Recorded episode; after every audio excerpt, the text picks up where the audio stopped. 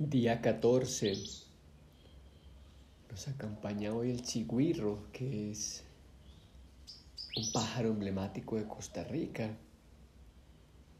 Está posado en una rama cerca de un árbol y desde allí nos canta. Comunicaciones de Dios. Primera descendencia de Adán y Eva. Hoy Jesús extiende la mano a un hombre leproso, podríamos decir, pudriéndose en su cuerpo.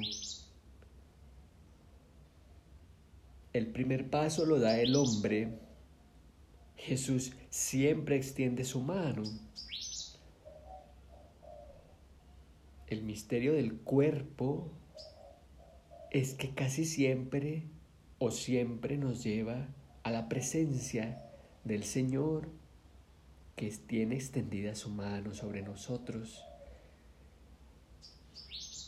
Adán conoció a Eva, su mujer, que concibió y dio a luz a Caín, y dijo, he adquirido un varón gracias al Señor.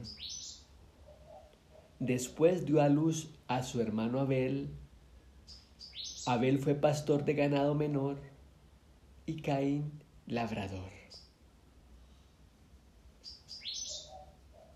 Hoy nos vamos a detener en este en estos dos versos del capítulo cuarto del Génesis. Adán conoció a Eva.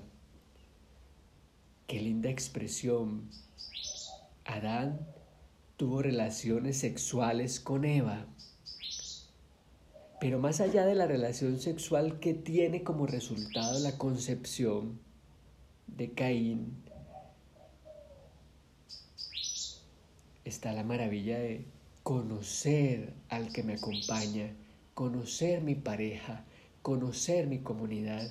Y entonces, una vez conocemos al otro, concebimos ya sea hijos, ya sea obras, pero siempre viene precedido del conocimiento del otro.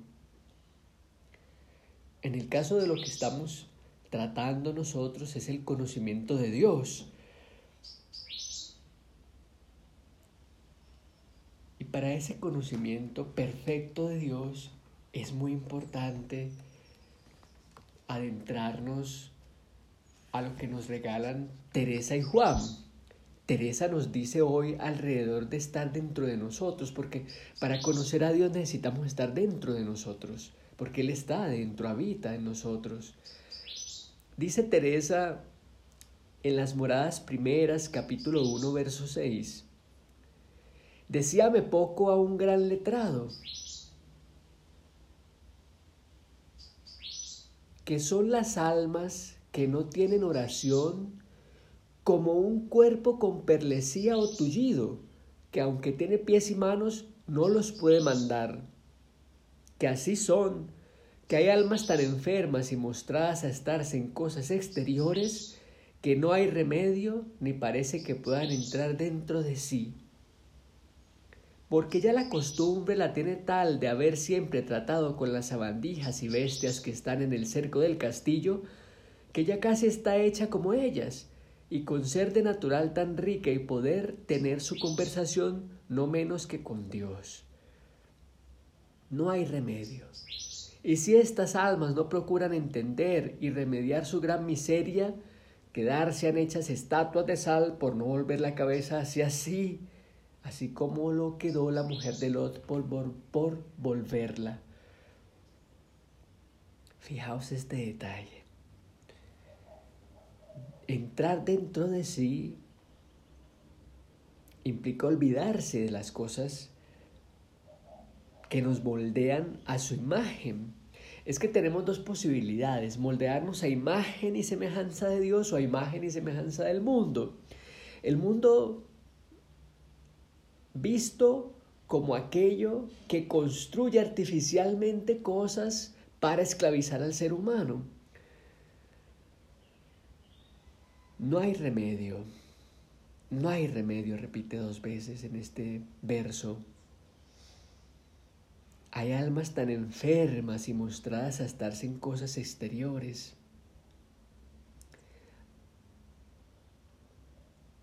Pero un cuerpo, las almas que no tienen oración como un cuerpo tullido, como el cuerpo de este hombre que tiene lepra.